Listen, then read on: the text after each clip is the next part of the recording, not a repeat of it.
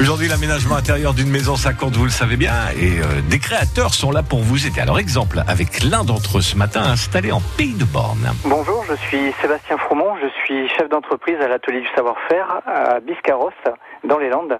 Je suis artisan agenceur, je suis ébéniste marketeur de formation et cela fait 19 ans que je fais ce métier. La journée de travail commence de, de bonne heure. Hein. Normalement, à 7 heures du matin, je suis là jusqu'à 21 heures en ce moment. Euh, donc, ça fait des bonnes journées.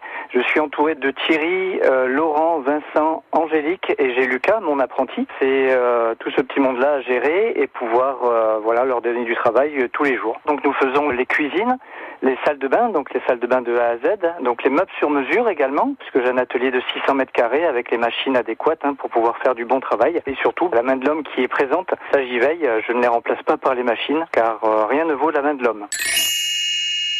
Alors le plus de plaisir, euh, c'est le contact avec euh, les clients lorsqu'ils franchissent ma porte et qu'ils ont un- une réalisation, un projet en tête et que nous sommes capables de le faire hein, de A à Z. Et c'est leur sourire à la fin, une fois que le projet est réalisé, euh, ça me satisfait pleinement.